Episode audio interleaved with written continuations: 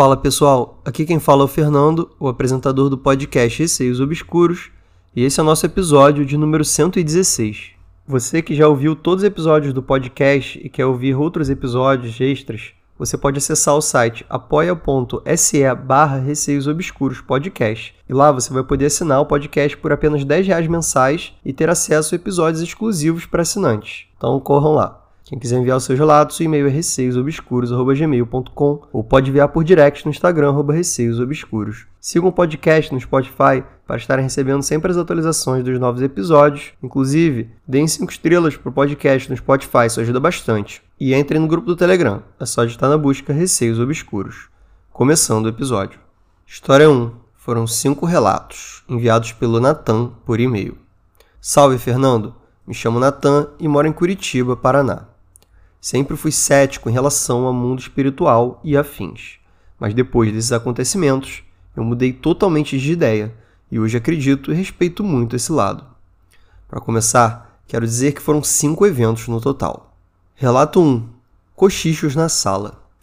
Já era de madrugada e eu estava assistindo filme no meu quarto, quando meu irmão abre a porta com uma expressão de medo e me diz: Natan, alguém falou comigo cochichando na sala. Eu, como era cético, não acreditei nele e fui lá para provar para ele que não tinha nada demais na sala. Chegando lá, ao pisar no tablado de madeira da sala, eu senti uma presença muito forte. Eu diria que mal intencionada. Fiquei paralisado de medo. Meu corpo ficou fraco, meus olhos começaram a lacrimejar e a minha primeira reação foi falar para o meu irmão: Brother, tem algo aqui nessa sala. Puxei ele pelo braço e corremos para o quarto dos meus pais. Chegando no quarto dos meus pais, eles já estavam acordados, e no momento que eu os vi, eles disseram: Vocês também sentiram, não é? Fomos todos para a cozinha e minha mãe começou a orar. O ambiente da casa ficou gelado, só dava para sentir a presença na cozinha e sala. O meu padrasto chamou o irmão dele, que é da Umbanda, e assim que ele chegou, começou a limpar toda a casa, e essa presença sumiu.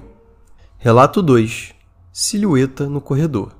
Também aconteceu, de madrugada, alguns dias depois da primeira aparição, eu tenho costume de ir no banheiro de madrugada e sempre faço isso correndo, pois tenho medo do corredor da minha casa.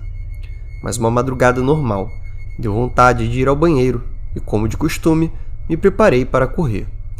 Meio segundo depois de sair do meu quarto, já correndo, eu fui virar para entrar no corredor e, bem nessa esquina da minha porta com o corredor, tinha uma silhueta alaranjada. Tipo aquela visão de calor militar, sabe? Se desfazendo. Não tive tempo de frear minha corrida e acabei passando por dentro dela. Meu corpo na hora ficou fraco e até quase caí. Senti um calor imenso no corpo todo e um frio na espinha logo em sequência. Fechei os olhos e refiz o caminho para minha cama de costas. Fechei a porta e me tranquei no quarto até o amanhecer. Relato 3: O homem no telefone. Meu telefone fixo fica na mesa do meu quarto e quando ele toca, é impossível não ouvir. Dito isto, vamos lá. Eu estava jogando no PC como de costume, numa noite qualquer. Eu estava sozinho em casa quando meu celular começa a tocar no meu bolso. Atendo e vejo que é minha tia reclamando que era para eu parar de atender o telefone e falar estranho com ela. Eu, sem entender nada, falei para ela que o telefone nem estava tocando. Olhei na lista de chamadas perdidas e tinham três ligações dela todas não atendidas. Perguntei o que a pessoa no telefone falava para ela, e a minha tia disse que era ininteligível, pois parecia falar outra língua. E aí, o que pode ter sido? Relato 4. Parado em frente de casa. Tenho mania de fazer lanches noturnos, e num desses lanches eu queria jogar algumas coisas no lixo, que fica do lado de fora da porta de casa, mais especificamente na porta dos fundos. Para acessar esse lixo, eu precisava destrancar a porta. As chaves ficavam na porta da frente, que davam para a garagem com visão para a rua. A minha porta da frente é feita de vidro transparente, com uma cortina para tampar a visão de fora para dentro. Quando fui pegar a chave na porta, puxei a cortina e lá fora no portão, com as duas mãos segurando as barras de ferro do portão, uma pessoa gorda, usando um tipo de burca, eu diria. Não sei muito bem o que ela estava usando, mas era isso que me pareceu com vários símbolos em volta da roupa. Fechei as cortinas na hora, porque tomei um susto. mas tomei coragem para abrir a cortina e já não tinha mais nada lá fora. Relato 5. Correndo no corredor. Quando minha mãe sai para jogar vôlei, eu sempre fico de abrir o portão da casa para ela, pois só temos um controle e o portão é elétrico. Certa noite, ela tinha saído e era por volta das 23 horas, horário que ela costuma voltar. Eu estava no meu quarto, eu ouvi a minha mãe buzinar e meu irmão correndo no corredor para pegar o controle para abrir o portão. Mas o estranho é que minha mãe continuava buzinando. Estranhei e fui ver porque o portão não tinha sido aberto ainda.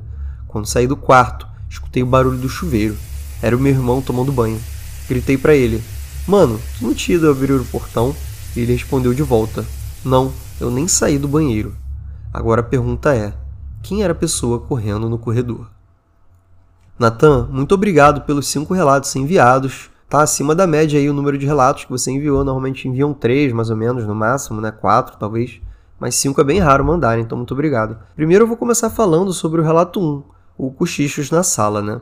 Não sei se tua família toda é sensitiva, mas o seu irmão claramente ali ouviu alguém cochichando na sala o que é bem bizarro, né? Ele ouvia, assim, realmente esse barulho aí de alguém cochichando. E quando você foi lá ver, assim, não acreditando nem um pouco, né? Porque, como você disse, antigamente você era mais cético, né? Você sentiu uma presença ali, né? Pisando na sala, você já sentiu. E quando vocês foram avisar os seus pais, os seus pais também tinham sentido. Então, pelo visto, todo mundo ali teve essa sensibilidade aí, né? De sentir uma presença na sala e o seu irmão, mais ainda, ouvir os cochichos achei a solução bem boa do seu padrasto, né? Que é chamar alguém da Umbanda, alguém que entenda um pouco mais e conseguir limpar a casa ali para fazer com que essa presença suma.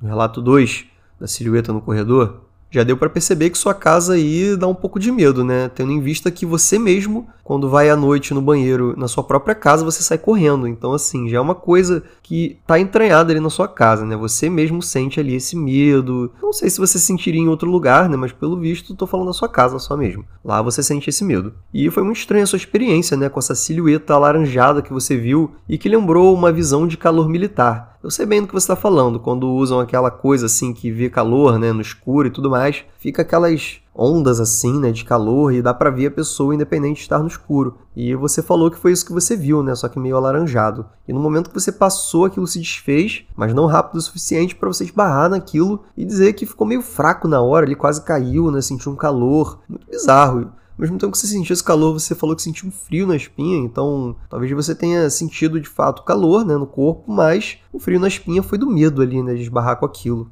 Ou melhor, não esbarrar, né, porque você atravessou o negócio, pelo visto. E você ficou com tanto medo que voltou de costas pro seu quarto, né, com medo daquilo te seguir, sei lá.